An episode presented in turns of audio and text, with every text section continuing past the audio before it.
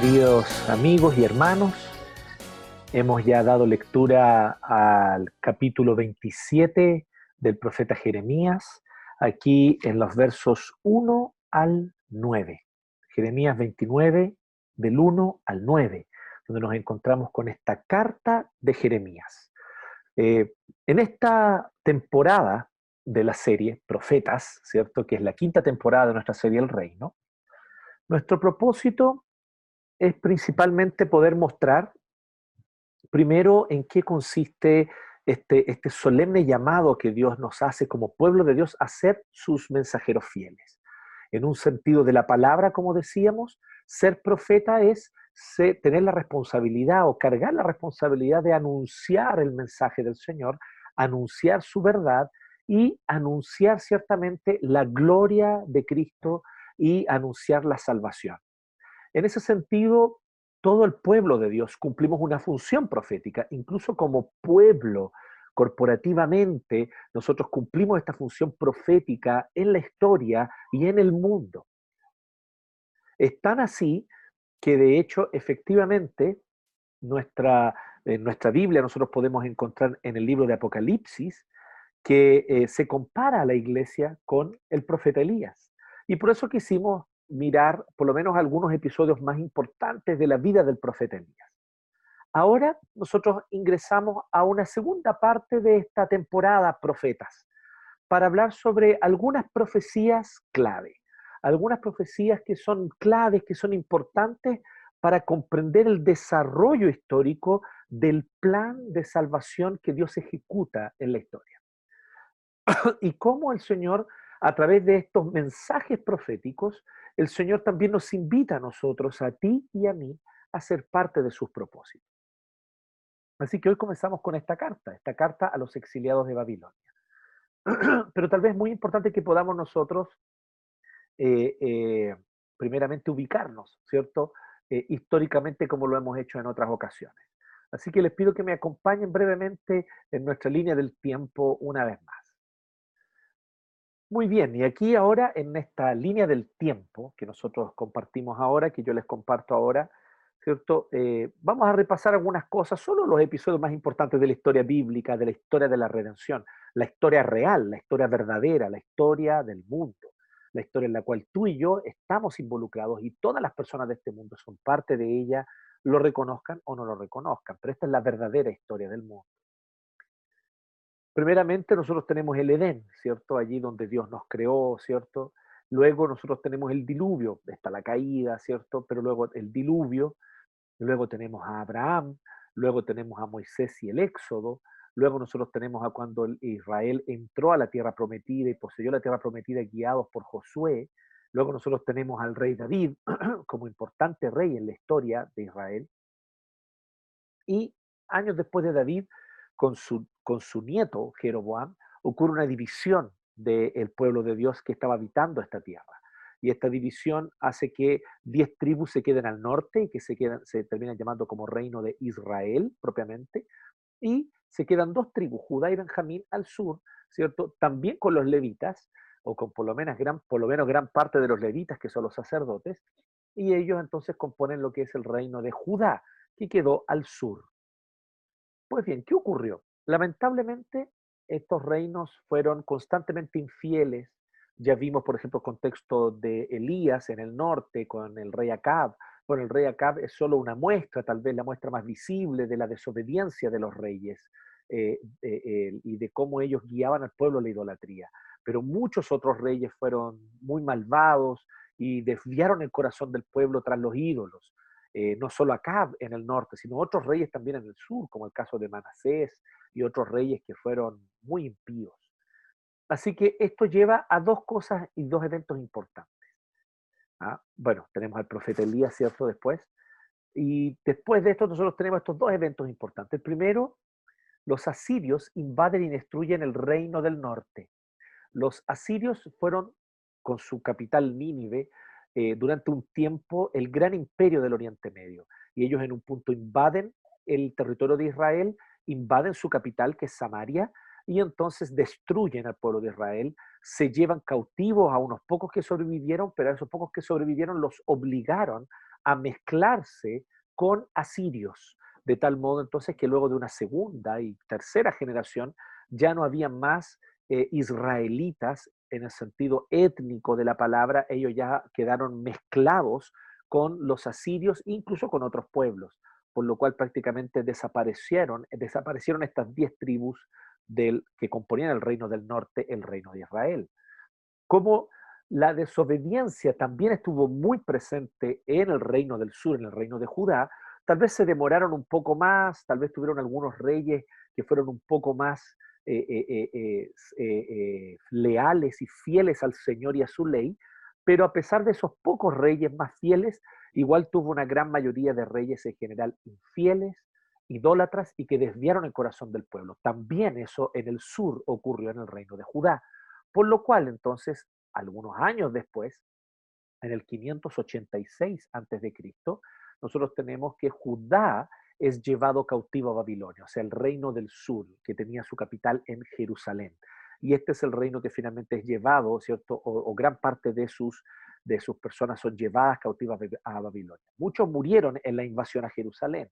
Nabucodonosor, entonces, rey de Babilonia, es ahora el gran imperio, el gran emperador, y este es el gran imperio ahora en este contexto. El gran imperio es Babilonia y el gran emperador es Nabucodonosor. Ya los asirios habían pasado a la historia, como se, pueden dar cuenta, hay más de 100 años de diferencia entre la invasión asiria al reino del norte y la invasión babilonia al reino del sur. Sin embargo, eh, es un hecho que eh, esto lleva entonces a que eh, muchos mueran y los que pocos que vivieron fueron cautivos, llevados cautivos a, Babilonia. Ese es el preciso momento, cuando son llevados cautivos a Babilonia, cuando Jeremías escribe esta carta que nosotros encontramos aquí y que acabamos de leer aquí en capítulo 29 de Jeremías, versos 1 al 9. Ok, entonces, ¿qué es lo que nosotros encontramos aquí en esta carta? Nosotros encontramos un mensaje muy especial y que va a ser muy determinante para lo que va a ocurrir a continuación en la historia del pueblo de Dios hasta nuestros días, que somos la iglesia de Cristo, el pueblo de Dios, continuación legítima de Israel del Antiguo Testamento, continuación de ese pueblo judío del Antiguo Testamento somos nosotros, no los judíos étnicos, pero que no sirven al Señor Jesucristo y no reconocen a Jesús de Nazaret como Mesías. Ellos ya no son más continuidad de Israel. Nosotros somos la iglesia de Cristo, somos la continuidad de Israel. Los que no creen en Jesús como Mesías son ramos arrancados del olivo, ya no están más en el olivo. Son ramas sacadas de la vid y echadas al fuego. Eso nos dice Jesús en Juan capítulo 15. Pero ¿quiénes somos injertados, dice el apóstol Pablo en Romanos? Nosotros, tú y yo, que tal vez sin tener ninguna ascendencia hebrea étnicamente, eso no tiene ya ninguna importancia, sin embargo tenemos la fe de Abraham, creemos en el Dios que llamó a Abraham, creemos a través de Jesucristo y somos injertados, por lo tanto, en este, olive, en este olivar, ¿cierto? En este olivo. Somos, por lo tanto, nosotros eh, ahora incorporados a la vid y, por lo tanto, como somos parte de la vid, ahora nosotros somos la continuidad del Israel del Antiguo Testamento. Así que esta es la historia de nuestro pueblo también, como lo veíamos antes y como ya lo vimos y lo mencionamos en otros episodios anteriores. Sin embargo, hay alguna cosa que es muy importante. Hay muchas profecías, muchas profecías. Los libros de los profetas son abundantes en el Antiguo Testamento para aquellos de ustedes que se han dado cuenta, los que están siguiendo el plan de lectura bíblico se habrán dado cuenta que son muchos los profetas, solo los profetas menores que se llaman, solamente por el tamaño del libro, los libros son más breves, por eso se llaman profetas menores, solo los profetas menores son doce. Y además tenemos a los profetas mayores, o sea, los libros grandes de los profetas, donde está Isaías, Jeremías, Daniel y Ezequiel. Entonces estamos hablando de por lo menos 16 profetas que nos dejaron escritos. Hay muchos otros profetas que nos dejaron escritos. Pero muchas de estas profecías, nosotros vamos a ver que tienen una característica muy importante. Estas profecías deben ser cuidadosamente comprendidas primero en su propio contexto histórico, para que entonces nosotros podamos traducirlas y aplicarlas a nuestro contexto hoy como pueblo de Dios en el siglo XXI en Santiago de Chile, en Chile o esparcidos por el mundo, donde quiera que el Señor nos ha llamado para ser su pueblo. Entonces debemos nosotros hacer este puente, primeramente entendiendo qué es lo que el autor, qué es lo que el profeta, inspirado por el Espíritu Santo, quiso transmitir al pueblo del Señor en ese contexto, en el año 700 o en el año 600 antes de Cristo, cualquiera sea el caso, ¿cierto? Dependiendo del profeta, debemos primero comprender cómo este mensaje era para ese pueblo en ese contexto y luego entonces tomar los principios y aplicarlos a nuestra vida. Esto hace que muchas de estas profecías no tengan una aplicación directa para nosotros. Por ejemplo, cuando Dios promete que ellos van a habitar con seguridad la tierra, que mi pueblo sobre el cual mi nombre es invocado, si se arrepintiere y clamare, entonces yo vendré y sanaré la tierra y, les daré bendiciones y les daré lluvias en esta tierra. Y hay muchas profecías de esa característica que algunos vienen y, y piensan que de inmediato se aplican para nosotros de forma automática, instantánea pero no comprenden que en realidad guardan relación con ese contexto del plan de la historia de la redención que Dios estaba llevando a cabo, que Dios está llevando a cabo, pues bien, corresponden a esa etapa del plan, cuando el pueblo del Señor le correspondía habitar un territorio de forma segura y próspera. La seguridad de los hebreos, de los judíos, en el territorio de Israel y la prosperidad de ellos en ese territorio era muy importante porque cumplía una función misionera, misional, misiológica, para que todos los demás pueblos alrededor en esta vitrina donde Israel fue puesto en la tierra prometida, pudieran ver que ellos eran bendecidos, habitaban con seguridad, habitaban con prosperidad, a pesar de no hacer campañas para conquistar nuevos territorios, a pesar de no trabajar todos los días, sino guardar estrictamente el Shabbat, a pesar de no trabajar la tierra todos los años, sino cada siete años dejar descansar la tierra, a pesar de no tener esclavos, a pesar de tener compasión del huérfano y de la viuda y de darles la atención económica para que no hayan pobres entre ellos, a pesar de todo esto, esta nación prosperaba y prosperó en su medio. Entonces la idea de Dios era que esto sirviera como una señal. Sin embargo, como nosotros sabemos, Israel fracasó en gran medida. Esto lo cumplió por un breve tiempo. Fueron breves los momentos. Eh, y David, por ejemplo, fue un rey que guió al pueblo a obedecer la ley. Samuel como juez y profeta también fue un personaje importante. Después de David nosotros tenemos a un rey que buscó conducir al pueblo para que obedeciera la ley, ¿cierto? Eh, eh, que fue Josías. Jeroboam también, entonces, entonces, perdón, no Jeroboam, pero Josías.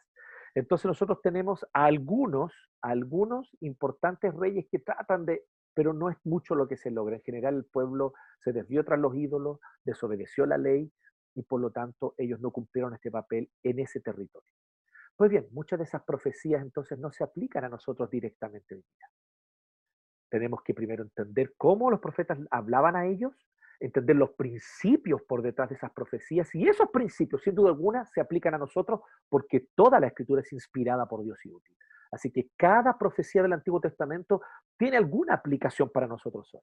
El tema es que esas aplicaciones requieren un trabajo de interpretación primero cuidadoso, de entender qué es lo que el profeta de aquella época le dijo al pueblo de aquella época en el contexto que ellos estaban viviendo, para entonces, tomando esos principios, aplicarlos a nosotros hoy día. En nuestro contexto, en nuestra época, que es distinto. Hoy Dios no nos ha dado un territorio para habitarlo con seguridad y prosperidad. Dios nos ha enviado por todo el mundo como pueblo esparcido para proclamar su gloria a donde quiera que vayamos. ¿Y dónde nos corresponde dar testimonio? En medio de naciones paganas que nos sirven al Señor, que no le conocen, que no le aman, que ciertamente no obedecen su ley. Por lo tanto, este, esta profecía de Jeremías 29 o esta carta sí tiene una característica distinta a esas otras profecías que yo les decía. La aplicación es un poco más directa, ¿se dan cuenta? El puente es un poco más directo, es un puente eh, eh, que, no es tan pronunciado ni tan difícil de subir y luego de bajar para atravesar, es un puente un poco más recto, un puente que es un poco más fácil, sencillo de cruzar. Porque efectivamente la condición del pueblo judío, deportado, exiliado, porque fueron invadidos por Nabucodonosor, murieron muchísimos. Y los pocos que sobrevivieron fueron entonces llevados cautivos a Babilonia. Bueno, este pueblo cautivo, exiliado en Babilonia, se parece mucho a ti y a mí, a Iglesia 1, a nuestras iglesias hoy esparcidas por el mundo. Somos el pueblo de Dios que no habita su patria definitiva aún. ¿Cuál es nuestra patria definitiva? Los nuevos cielos y nueva tierra donde mora la justicia, los que Cristo va a inaugurar con su poder sobrenatural cuando vuelva, cuando venga por segunda vez en gloria y majestad sobre las nubes. Ese día llegará pronto y el Señor corporalmente volverá y Él instaurará su reino y solo Él reinará sobre la tierra con plena justicia, gozo y paz. Ese es nuestro hogar, ese es nuestro hogar definitivo, la nueva creación. Pero ahora nosotros mientras tanto estamos como exiliados en un territorio que no es nuestro territorio aún, pero donde nos corresponde, sin embargo, dar testimonio de Dios. Por lo tanto, la carta de Jeremías a los judíos deportados, recién deportados, habían acabado de ser deportados. Si ellos fueron deportados el año 586 más o menos antes de Cristo, pues bien, esta carta debe ser de ese mismo año, del año siguiente. Recién habían sido deportados a Babilonia y entonces Jeremías les escribe esta carta. Así que hoy vamos a hablar sobre esto, un mensaje al pueblo de Dios exiliado. Y para aquellos jóvenes que se estaban preguntando cuál era el título, este es el título. Un mensaje al pueblo de Dios exiliado. Un mensaje al pueblo de Dios exiliado. Eso somos nosotros. Somos el pueblo de Dios exiliado. Iglesia 1 es una comunidad de exiliados, de expatriados, de deportados. Vivimos provisoriamente en esta patria llamada Chile, a la cual amamos y ya vamos a ver, basado en este texto, por la cual debemos trabajar a fin de que haya bienestar, a fin de que el bien común sea promovido en ella. Sin embargo, esta no es nuestra patria definitiva. Aquí estamos como exiliados, porque nuestra patria definitiva es la nueva creación. Por lo tanto, de alguna manera es muy importante notar un pequeño detalle en una palabrita, como introducción quisiera decir esto, eh, eh, antes de entrar a los cuatro puntos que vamos a hablar hoy día. Así que también para que los jóvenes sepan hoy, nuestro mensaje tendrá cuatro puntos. Pero hay, cuatro, hay una cosita, antes de estas cuatro, hay una cosita que yo quisiera mencionar muy importante. Ustedes se dieron cuenta que la carta dice así, verso 4. Así dice el Señor Todopoderoso, el Dios de Israel, a todos los que he deportado de Jerusalén a Babilonia. Luego dice en el 7, verso 7, además busquen el bienestar de la ciudad a donde los he deportado y pidan al Señor por ella. Pues bien, la palabra deportado aquí, curiosamente, no es una palabra que signifique exiliado o deportado. Sí, de acuerdo con el contexto histórico, esto fue literalmente lo que había ocurrido. Nabucodonosor los, los, invadió, muchos murieron, los pocos que vivieron se los llevó presos y cautivos como esclavos a Babilonia para servir a los poderosos de Babilonia. Pues bien, eso fue literalmente lo que ocurrió, pero curiosamente la palabra utilizada aquí en el hebreo es una palabra muy sencilla y neutra, es la palabra enviar, a donde yo los he enviado. Entonces, sí dice el Señor Todopoderoso a todos los que he enviado de Jerusalén a Babilonia. Y luego en el 7, busquen el bienestar de la ciudad donde los he enviado. Y lo interesante de esta palabra enviado es que no solamente es una palabra más neutra y más genérica, sino que también sí tiene una connotación muy especial. Dios determinó que este pueblo saliera de Jerusalén y fuera a habitar Babilonia. Fue el plan de Dios que ellos fueran para allá. Dios los llevó para allá fueron enviados por Dios como un misionero es enviado al lugar a donde debe proclamar a Cristo, dar testimonio de su gloria y vivir en su amor y extendiendo su reino. Eso es lo que somos tú y yo, misioneros en el contexto donde habitamos, misioneros en el barrio donde vivimos, misioneros en la familia que nosotros nos tocó, de la cual nos tocó ser parte, misioneros en el trabajo donde Dios nos abrió las puertas, misionero a través de las vocaciones que el Señor nos dio, misionero a través de la profesión u oficio al cual nos dedicamos, misioneros. Por lo tanto, este mensaje al pueblo de Dios exiliado es un mensaje que guarda mucha relación con la misión, con la misión que nosotros tenemos como pueblo deportado, exiliado o por así decirlo, expatriado. Así que, de alguna forma, este, el hecho de que Dios los haya enviado es parecido a como Dios nos envió a nosotros. Dios nos envió a vivir aquí. Dios nos envió a vivir aquí en Santiago de Chile. Dios nos envió a vivir aquí en Chile. Dios nos envió a vivir aquí en América Latina. Dios nos envió a vivir para su gloria donde nosotros estamos. Y tenemos una misión que cumplir, extender su reino sin duda alguna. Así que nosotros somos el pueblo dispersado entre las naciones para dar testimonio de Cristo, de su gracia, para dar testimonio de Él. Así que cuando nosotros hablamos, por lo tanto, de un mensaje al pueblo de Dios exiliado, estamos hablando de un mensaje que, como les decía, el puente es bastante directo. Así como el pueblo judío en ese momento estaba exiliado y Dios, sin embargo, les encarga una misión allí en Babilonia, es muy parecido, prácticamente similar a lo que a nosotros nos toca vivir después que Jesucristo dijo, vayan por todo el mundo y hagan discípulos en todas las naciones. Vayan a todas las naciones, habítenlas y allí den testimonio de mí.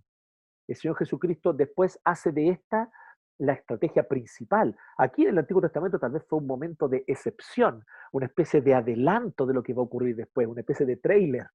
Pero después, cuando Cristo, ya resucitado, envía a sus doce apóstoles, todos ellos judíos, todos ellos hebreos, descendientes de este pueblo, y los envía y les dice, ahora entonces integren al pueblo a gente de todas las naciones y vayan y exíliense entre las naciones. Yo los envío.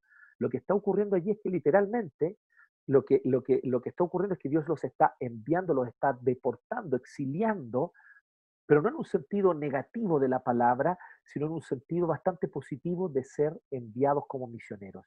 Y es tanto así que el apóstol Pedro en su primera carta, de hecho, llama así a la iglesia cristiana. Nos llama los deportados o los dispersos, que están dispersos por todo el mundo. Pues bien, entonces queremos ver cuatro cosas brevemente de este mensaje al pueblo de Dios exiliado. Y lo primero que nosotros vemos es esto. El mensaje al pueblo de Dios exiliado se compone de cuatro cosas fundamentales. Primeramente, la misión nos convoca a todos. La misión convoca a todos los hijos de Dios. La misión nos convoca a todos. Este es el primer aspecto que yo quisiera destacar hoy aquí. Este es el primer aspecto que no, quisiera destacar a partir de este texto, que efectivamente la misión nos convoca a todos. Miren cómo dice, dice, esta es la carta que el profeta Jeremías envió desde Jerusalén al resto de los ancianos, ¿ok? Los líderes del pueblo que estaban en el exilio, a los sacerdotes, ¿ok? Los sacerdotes cumplen una importante función, a los profetas, ¿ok? A los profetas. Pero solo eso, no, dice, y a todo el pueblo que Nabucodonosor había desterrado de Jerusalén a Babilonia. Esto sucedió después que el rey Jeconías había salido de Jerusalén, junto con la reina madre, los eunucos, los jefes de Judá y de Jerusalén, los artesanos y los herreros. O sea, todos fueron solemnemente, de alguna manera, convocados a escuchar esta carta. Claro, él dice que se dirige a todos, a los ancianos, a los profetas, a los sacerdotes, a todo el pueblo. Ahí ya dice a todo, a todo el pueblo. Y para dar un poquito más de detalle, nos dice en el 3 quiénes eran el tipo de personas que estaban allí, qué tipo de personas se encontraban allí. Y nos dice que eran efectivamente el rey, la reina madre, los eunucos, los jefes, pero también los artesanos, los herreros. Aquellos que tenían oficios que tal vez uno podría considerar no eran tan espirituales como el del sacerdote o el del profeta, pero tanto sacerdotes como profetas, así como eunucos que cumplían una función política. Ellos tenían eh, la función de ser consejeros políticos de los reyes. Así también, y los jefes de Judá, que también eran gobernadores de sus propias regiones. Pero no solo estas personas nobles y destacadas, también los herreros, también los artesanos, y como dice el uno, todo el pueblo. Este es un llamado a todos. Primero que todo, si esta es una carta para convocar al pueblo de Judá para que cumpla una misión que Dios le encarga en medio de Babilonia, pues bien, entonces esta misión es para todos. No es solo para los importantes, no es solo para los que cumplen funciones espirituales o que tienen oficios que están relacionados con la vida eh, de adoración, con la vida del servicio en el templo o del servicio en el tabernáculo o en la sinagoga. No, este es un llamado para todos. La misión nos convoca a todos los hijos de Dios, cada uno con su vocación, cada uno con su llamado, cada uno con sus capacidades.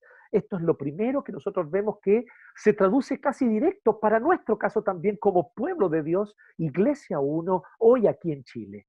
Hoy aquí en Santiago, siglo XXI, todos somos convocados. Esto no es un llamado solo para quien estudia teología.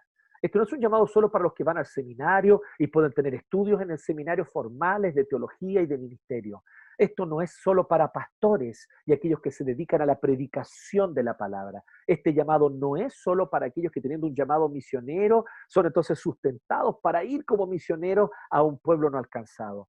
Este es un llamado que en realidad es verdaderamente para todos, para aquellos de ustedes que son herreros, para aquellos de ustedes que son artesanos, para aquellos de ustedes que se dedican o que tienen interés en dedicarse a las labores públicas, ¿cierto?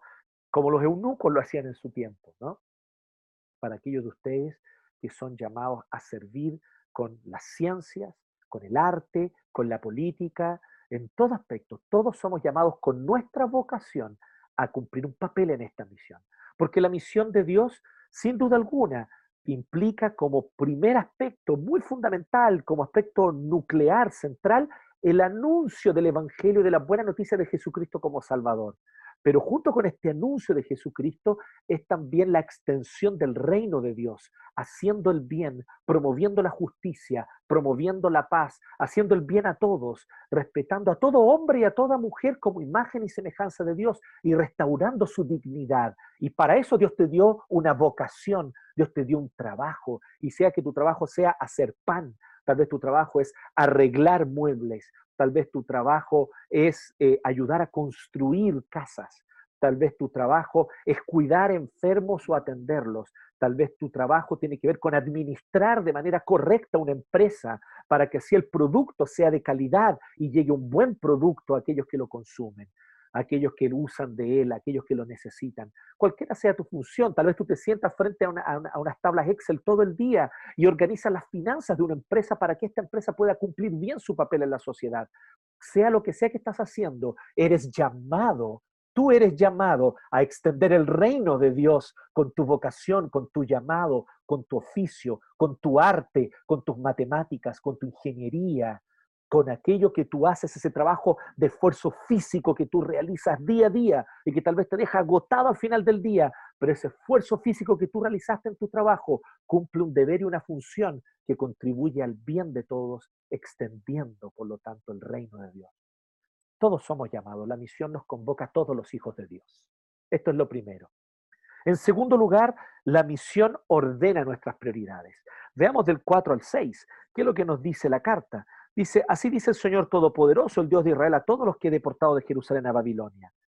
Construyan casas y habítenlas. Esto es maravilloso porque esto es una bendición. Esta es una proclamación de bendición, aún más si lo dice un profeta del Antiguo Testamento, un profeta que cumple el oficio de profeta. Ya vimos en otros mensajes anteriores que la palabra profeta puede ser usada en un sentido estricto para el oficio de profeta o en un sentido más amplio para hablar de los mensajeros fieles que somos todos nosotros. Bueno, aquí yo estoy hablando del oficio estricto de profeta. Jeremías recibía revelación sobrenatural y directa del Espíritu Santo para poder pronunciar palabras de bendición. Eso es algo exclusivo de los que tuvieron el oficio de profeta. Y aquí entonces Jeremías, utilizando esto, inspirado por Dios, inspirado por el Espíritu de Dios, él pronuncia una bendición, una bendición de bienestar para Israel. Construyan casas y habítenlas. Porque ¿cuáles eran las señales de maldición? Cuando el pueblo de Israel estuvo bajo maldición, ¿cómo fue? Ellos construían casas pero no las habitaban.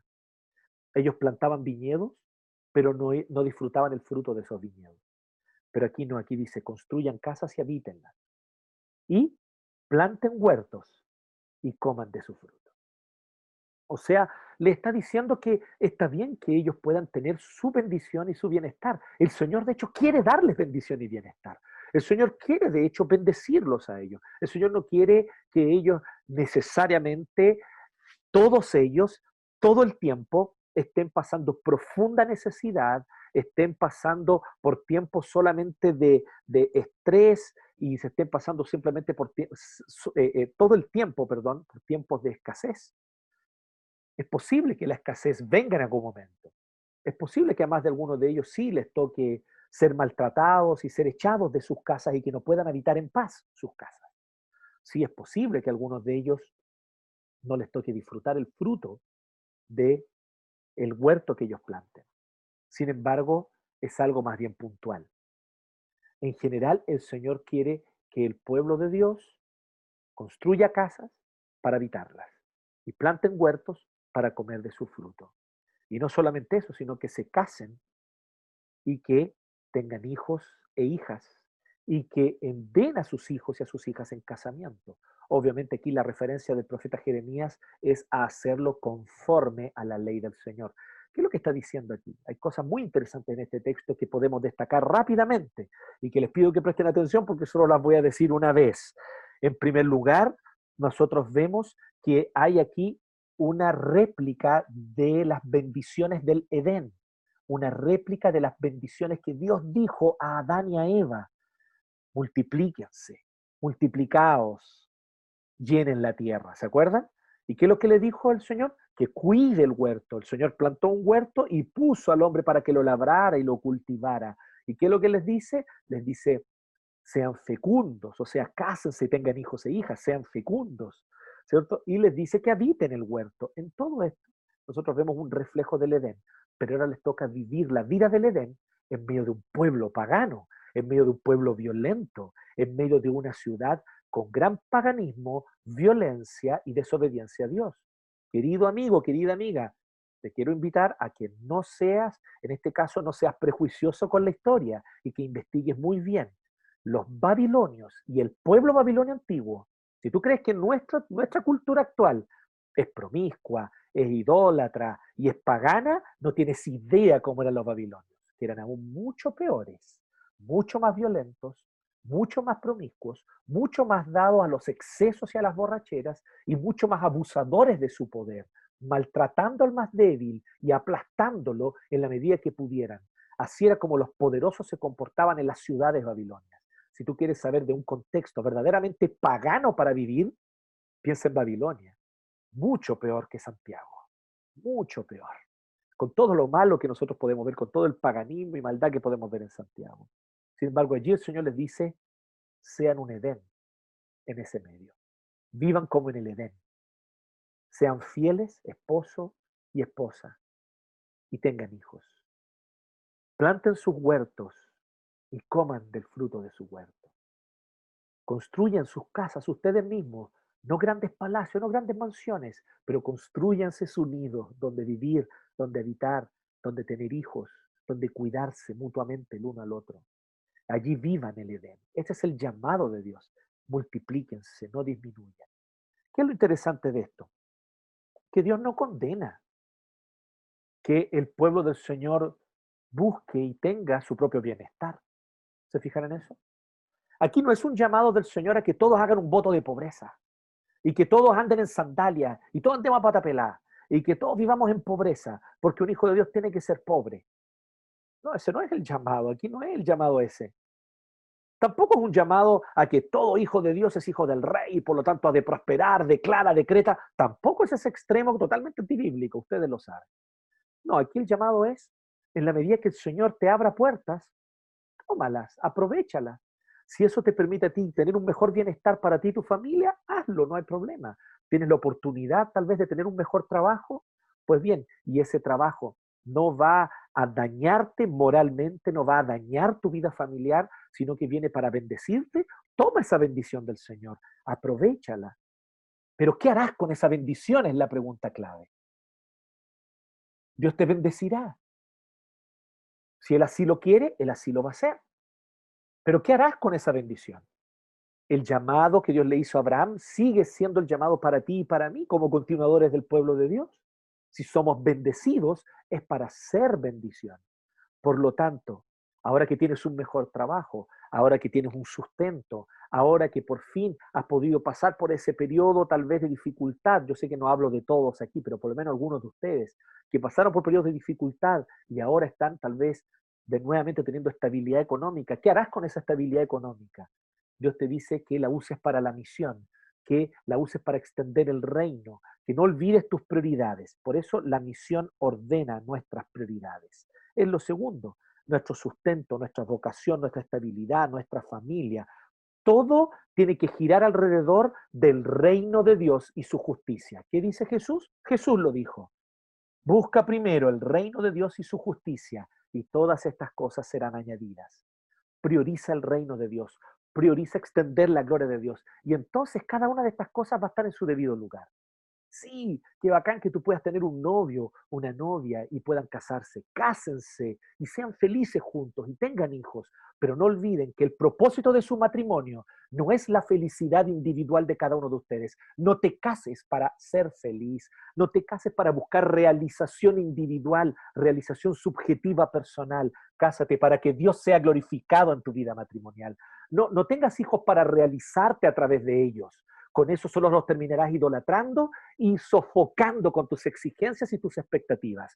No, ten hijos para que Dios se glorifique mediante tus hijos, ámalos como ellos son y que la gracia de Dios sea el sustento de ellos así como es la tuya, porque tus hijos no son ni jamás serán perfectos.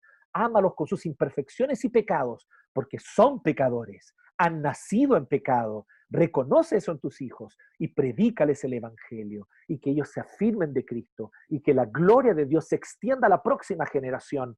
Así el Señor nos ha llamado. Formemos familias para su gloria, tengamos trabajos para su gloria. Acepta ese aumento para su gloria. Acepta ese, ese, ese ascenso en tu trabajo para su gloria. Termina tus estudios universitarios para su gloria. Haz ese posgrado para su gloria. ¿Quieres comprar una casa? Cómprala para su gloria. ¿Quieres tener un auto y Dios te da la posibilidad sin endeudarte de manera estúpida, sino de una manera racional y puedes adquirir un vehículo? Tenlo para su gloria. Tu satisfacción personal no es importante. Tu satisfacción personal no es la prioridad. Aquí lo más importante es la gloria de Dios en tu vida, en mi vida, en nuestro hogar, en cómo formamos familia. La misión ordena nuestras prioridades pone las cosas en su debido lugar, poniendo la gloria de Cristo al medio, poniendo la gloria de Cristo al centro y que todo lo demás gire alrededor de eso. En tercer lugar, la misión nos lleva a servir a todos. Ya vimos, en primer lugar, la misión nos convoca a todos los hijos de Dios. En segundo lugar, la misión ordena nuestras prioridades. En tercer lugar, la misión nos lleva a servir a todos. Eso es lo que dice en el 7. Dice, claramente el Señor les da este mandato. Además, busquen el shalom, es la palabra hebrea allí. El shalom de la ciudad a donde los he deportado. Esto es escandaloso para un judío. Todo judío sabía que debía orar y trabajar por el shalom de Jerusalén. Esa expresión está en la Biblia. Orad por el shalom de Jerusalén. Oren por la paz de Jerusalén. Shalom generalmente se traduce como paz. El problema con la palabra paz es que es una palabra que por lo menos en nuestro lenguaje actual está muy pobre de significado. Para nosotros paz es ausencia de conflicto nada más. Pero el shalom no significa solamente ausencia de conflicto, significa más que eso. Shalom significa armonía y bienestar entre todas las partes de una sociedad. La palabra shalom es una palabra comunitaria. Si tú crees, como creo yo, como creemos nosotros, que el Espíritu Santo inspiró cada palabra de la Biblia, y así yo lo creo y lo entiendo de todo corazón, entonces esta palabra shalom debe ser tomada con todo el peso que implica. No es una palabra que implique paz individual, no es una palabra que ah, está denotando paz personal. Aquí no es paz personal o sentimiento de paz personal o pursuit of happiness, como dicen los gringos, ¿cierto? La búsqueda de la propia felicidad. No es happiness en el sentido de la felicidad individual. No, shalom es una palabra comunitaria es una palabra que puede ser muy bien traducida como bien común. ¿Sí? El liberalismo, la doctrina liberal, tanto económica como política, es escéptica, dice que no existe el bien común. Claro, porque por la ciencia no es posible descubrir el bien común. Pero el bien común existe, Dios lo ha revelado, en su palabra Dios lo revela. Por lo tanto, un cristiano no puede decir que no existe el bien común. Es anticristiano decir eso. El cristianismo dice y la Biblia dice existe el shalom y debes buscar el shalom y debes amar el shalom y debes trabajar por el shalom, no solo del pueblo de Dios, no solo de los creyentes, no solo de esta comunidad alternativa que somos los cristianos, sino de nuestra ciudad entera. Y ese es escandaloso. El Señor les dice, busquen el shalom de Babilonia. Busquen el shalom de Babilonia. El bien común, el bienestar de los que no sirven a Dios de los que no adoran al Señor, de los que no le temen. Vivimos tiempos de polarización política en nuestro país. Y qué triste espectáculo hemos dado los evangélicos, expresando las mismas palabras de odio, las mismas palabras de odio que se gritan mientras se lanzan piedras allí en la Plaza Baquedano.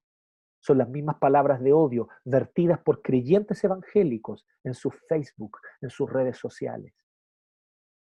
Allí no hay una búsqueda de bien común. Las mismas palabras de odio que youtubers de extrema derecha expresan contra ciertos grupos de la sociedad, contra ciertas ideologías, que podrán estar muy equivocadas esas ideologías, pero esas no son maneras denigrantes ni ofensivas, no son maneras insultantes de referirse a un ser humano que es imagen y semejanza de Dios. Y muchas de esas mismas palabras, expresiones de odio, incluso deseos de muerte, son expresados por cristianos que compartiendo muchas veces esas visiones, lamentablemente se llenan del mismo odio. Odio contra los manifestantes, odio contra los carabineros, odio contra las autoridades, odio contra el presidente. Querido hermano y querida hermana, es pecado eso. Has pecado contra el Señor. Hoy arrepiéntete. Porque el bien común, el shalom de la ciudad a la cual Dios nos envió, comienza por respetarlos a todos.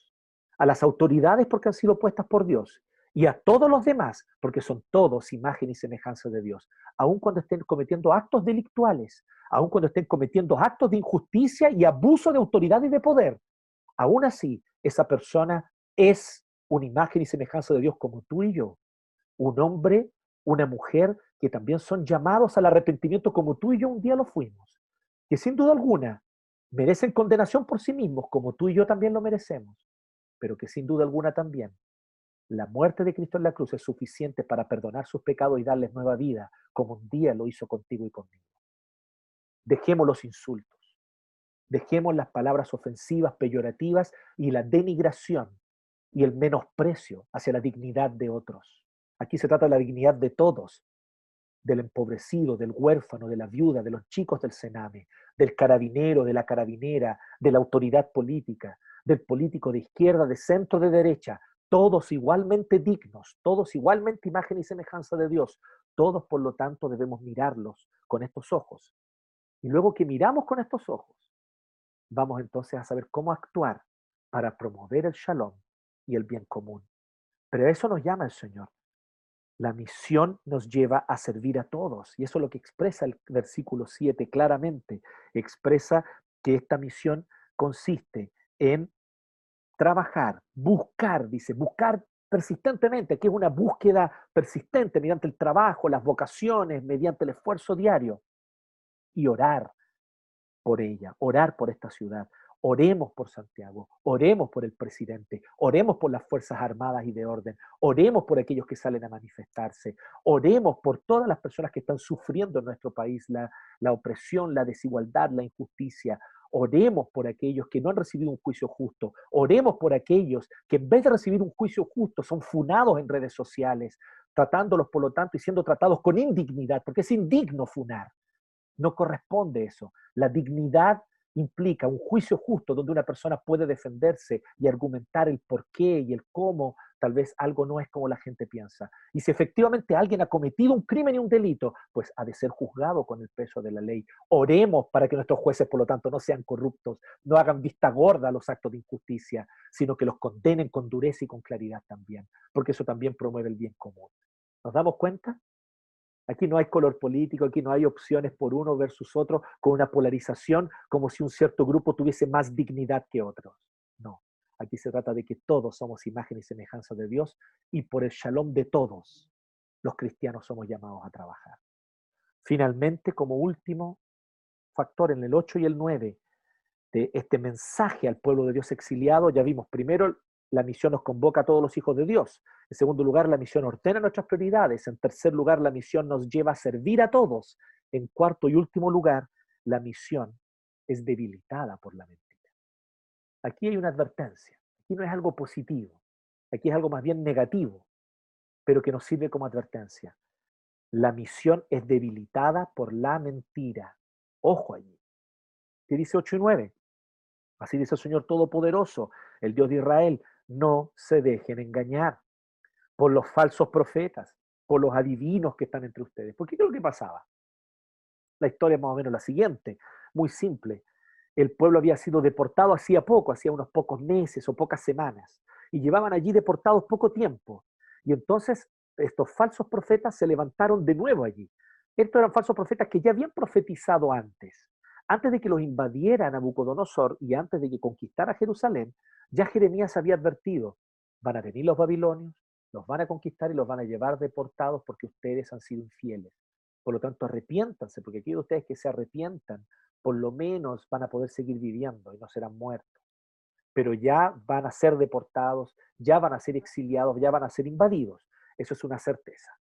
Y estos falsos profetas entonces, ¿qué dijeron? No, no va a venir Nabucodonosor, no va a haber ninguna invasión, los babilonios no van a llegar aquí, porque este es el templo del Señor y el Señor no va a permitir que el templo sea destruido, el Señor no va a permitir que Jerusalén, la ciudad santa, sea destruida. Y por lo tanto estos falsos profetas hablaron de paz cuando no había paz. Pues bien, vino la invasión, vino Babilonia y uno podrá pensar, uno podrá decir, bueno, los falsos profetas ahora, ¿por qué se quedaron callados?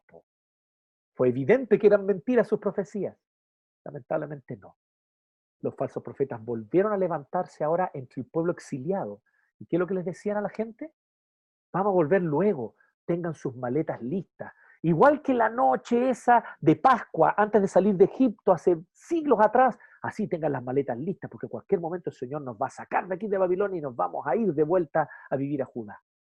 Y Jeremías le escribe la carta para decirles, no, no hagan caso a esos falsos profetas, ustedes ya los escucharon antes y saben que ellos mienten. No escuchen esos falsos profetas. Oigan lo que yo les digo, ustedes se van a quedar 70 años allí. ¿Qué significa eso? La gran mayoría de ustedes va a morir en Babilonia. Van a ser enterrados en Babilonia. Así que trabajen por el shalom, construyan casas, planten huertos, habiten allí, porque ustedes van a tener hijos y nietos allí en Babilonia. Nada más agradable al oído que escuchar lo que uno quiere escuchar. Nada más agradable al oído que vengan y te acaricien tus ideologías que has abrazado por tanto tiempo, o tus expectativas de bienestar personal que has acariciado por tanto tiempo, o tus anhelos y sueños subjetivos e individuales, y que venga entonces un predicador y un profeta a decirte que justamente lo que tú tanto quieres, lo que tú tanto valoras, es justamente lo que está bien desear. Pero la palabra del Señor muchas veces en realidad viene a confrontarnos y a decirnos que no es así, a confrontar nuestras idolatrías, aquellas cosas que más amamos. El Señor viene y las echa abajo, porque son ídolos que debemos dejar de amar para aprender a amarle a Él sobre todas las cosas. Para eso se necesita la verdad, la verdad de la idolatría, la verdad acerca del pecado, la verdad acerca de las ideologías que hoy imperan en nuestro mundo contemporáneo, la verdad debe ser dicha la verdad. La verdad acerca de que muchas ideologías políticas lamentablemente no son ideologías políticas, son credos religiosos. Y cuando tú te unes a esas ideologías políticas con marchas, cantos, eslóganes, estás participando de cultos paganos a falsos dioses. No es algo agradable que queramos escuchar, pero lamentablemente hoy en día muchas ideologías políticas, vuelvo a decirte, se han transformado en verdaderos cultos religiosos. Ya no son simples ideas de cómo hacer una sociedad mejor. No, son verdaderos anhelos y esperanzas que conquistan el corazón y que hacen a las personas cada vez más intolerantes unas contra otras. Pero estas verdades deben ser dichas. La misión es debilitada por la mentira, por lo tanto. Ojo, los falsos profetas siguen existiendo hoy día. Y por lo tanto, aquí somos llamados nosotros a perseverar en la verdad. ¿Cómo distinguir un falso profeta de un verdadero profeta, pastor? Agradezca al Señor que usted nació hoy en el siglo XXI, cuando ya Dios completó su palabra. Y ya la palabra de Dios está completa. Son estos 66 libros, 39 del Antiguo, 27 del Nuevo. Léalos, conózcalos, estúdielos, escudriñelos. Esta es la palabra de Dios en la medida en la que tú reconoces, habitas, conoces profundamente la verdad, puede llegar una mentira muy novedosa, pero tú vas a saber identificarla rápidamente y decir, oh, eso es mentira, o eso no huele bien. A ver, voy a buscar en la palabra de Dios a ver qué es lo que me dice. Por eso, persevera en la palabra, persevera en la verdad, persevera en la escritura, persevera en la verdadera profecía que no defrauda, que es la escritura, la palabra de Dios. Recordemos, la mentira debilita la misión. Por eso evita las fake news. Cuidado, porque en redes sociales se difunden videos que están cortaditos y justo aparece la parte que a ti más te agrada o que más coincide con tu ideología, es la que justamente los algoritmos de Facebook hacen que te aparezca a ti ese video. Y así nos llenamos de fake news. Cuidado con eso, cuidado con las fake news que rápidamente nos conquistan. Y claro, si los, tus ideologías son más, ¿cierto? O, tus preferencias políticas son más de un cierto sector o más de un cierto tipo, pues bien, te va a aparecer un video donde aparece, ¿cierto? Una injusticia terrible cometida y tú vas a decir, oh, pero ¿cómo? Pero no nos dice qué ocurrió antes, qué ocurrió después, no nos da contexto, tú simplemente te indignas y te enojas y caes en la trampa de la fake news. Y entonces, si tú tienes, sin embargo, otra visión política, pues bien, los algoritmos de Facebook te van a compartir justo ese video que justamente te van a hablar sobre los peligros del secularismo y sobre lo terrible que se viene sobre Chile con el neomarxismo y con las conspiraciones. Y esos videos entonces cortados, seleccionados, con información seleccionada para que justamente te llegue aquello que inspira más tus preferencias políticas, ideológicas y que más te inclina hacia esos ídolos. Fake news. Hoy día estamos llenos de falsos profetas, lamentablemente, de todo tipo. Entonces tú averigua bien, vea las fuentes correctas, contrasta información con aquellos que no piensan como tú, que piensan totalmente distinto a ti.